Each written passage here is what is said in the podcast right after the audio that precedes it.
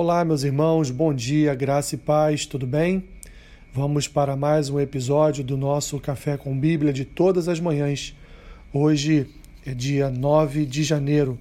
Faremos a leitura e uma breve reflexão no texto que se encontra no livro de Gênesis, capítulo 50, do versículo 15 ao versículo 21, que diz assim: Vendo os irmãos de José que seu pai já era morto, disseram: É o caso de José nos perseguir e nos retribuir certamente o mal todo que lhe fizemos.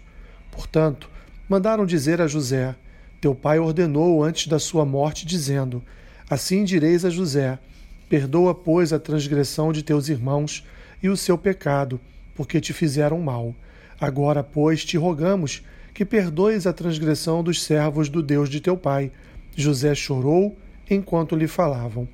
Depois vieram também seus irmãos, prostraram-se diante dele e disseram: Eis-nos aqui, por teus servos.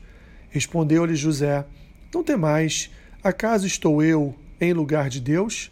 Vós, na verdade, intentastes o mal contra mim, porém Deus o tornou em bem, para fazer, como vedes agora, que se conserve muita gente em vida. Não temais, pois eu vos sustentarei, a vós outros e a vossos filhos. Assim os consolou e lhes falou ao coração.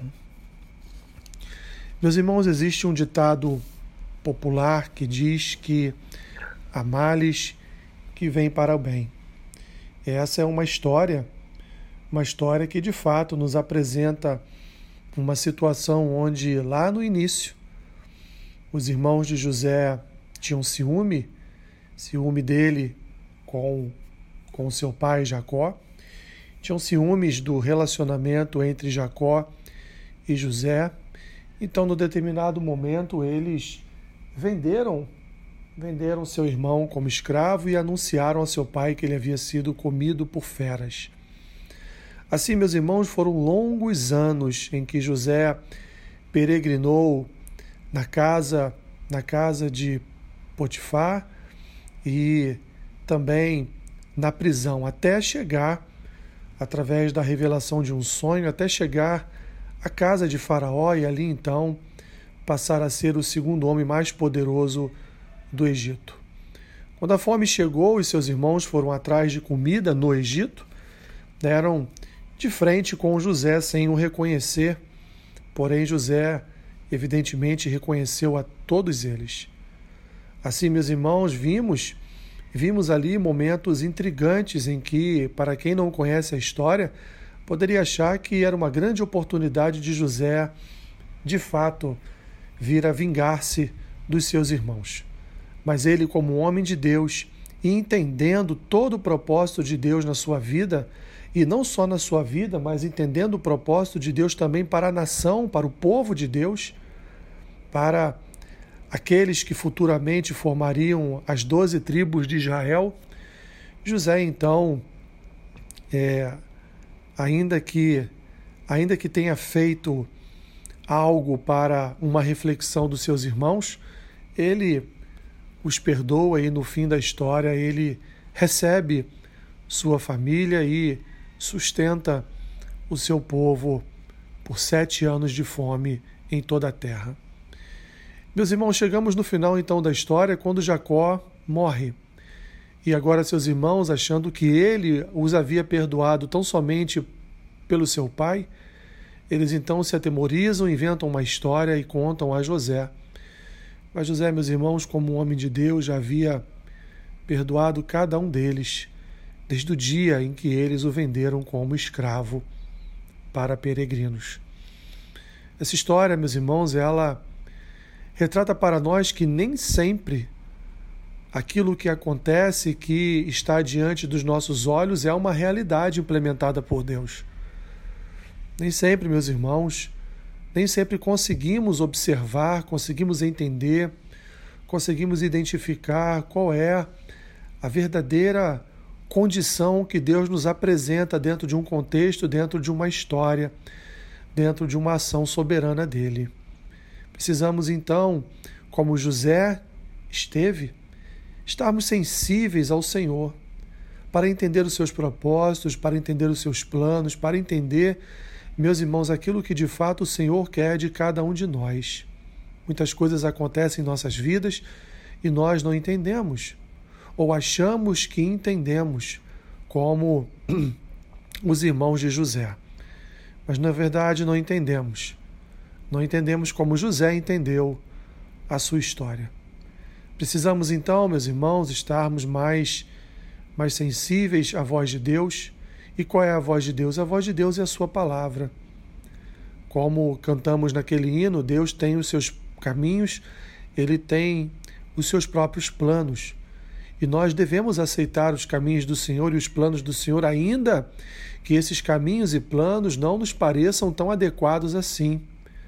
Mas se Deus o colocou diante de nós e, e ali então ele, ele planejou aquilo para nós, nós devemos então aceitar. Mesmo que no primeiro momento nos pareça algo algo que seja não seja tão bom, mesmo que no primeiro momento seja algo que venha até mesmo prejudicar as nossas vidas, como a vida de José foi prejudicada e muito. Ainda assim, meus irmãos, melhor do que o início é o fim. Então, devemos olhar para o fim, tentar entender todo o percurso, tentar entender todo o plano, tentar entender toda a estratégia de Deus para as nossas vidas, para, para a sua igreja. Meu irmão, minha irmã, Fique com essa palavra no seu coração, que não haja mais em ti temor algum, temor algum de acontecimentos, de tribulações, de coisas que podem estar acontecendo em nossas vidas, mas precisamos entender que tudo está debaixo de um propósito divino. Todas as coisas, como dizem as Escrituras, cooperam para o bem daqueles que amam o Senhor todas as coisas cooperam para o bem do povo de Deus. Ainda que seja perseguição, ainda que seja, meu irmão, minha irmã, um caminho não tão agradável a cada um de nós, mas todas as coisas cooperam para o bem, para o bem do povo de Deus. Aguarde, portanto, o fim do caminho. Aguarde e persevere nessa caminhada, ainda que esteja sendo difícil. Que você possa olhar para o Senhor como verdadeiramente o autor e consumador da sua fé, mas não só isso, como aquele que, mesmo em meio a dificuldades, está lhe protegendo, lhe guardando, está conduzindo os seus passos. Faça como José. Tente entender os planos de Deus para a sua vida. Senhor, nós queremos nesta manhã pedir a Ti que o Teu Espírito nos conduza em sensibilidade à tua voz. Que o teu Espírito, Senhor, nos ensine a entender os teus planos, os teus caminhos, os teus propósitos. Ainda, Senhor, que no primeiro momento não seja o caminho que queremos, não seja o propósito que colocamos em nosso coração, ainda, Senhor, que o que esteja acontecendo não esteja planejado, não tenha sido planejado pelos nossos corações, mas ensina-nos a entender a entender o que vivemos, a entender o que passamos, a entender, Senhor, os momentos bons e também os momentos ruins. Nos ajude, nos ajude a perseverar, nos ajude, Senhor, a não retroceder, nos ajude, ó Deus, a andarmos em confiança no Teu nome. Abençoe o dia do meu irmão, da minha irmã, seja com eles e que o Senhor em Cristo Jesus venha suprir cada uma das suas necessidades.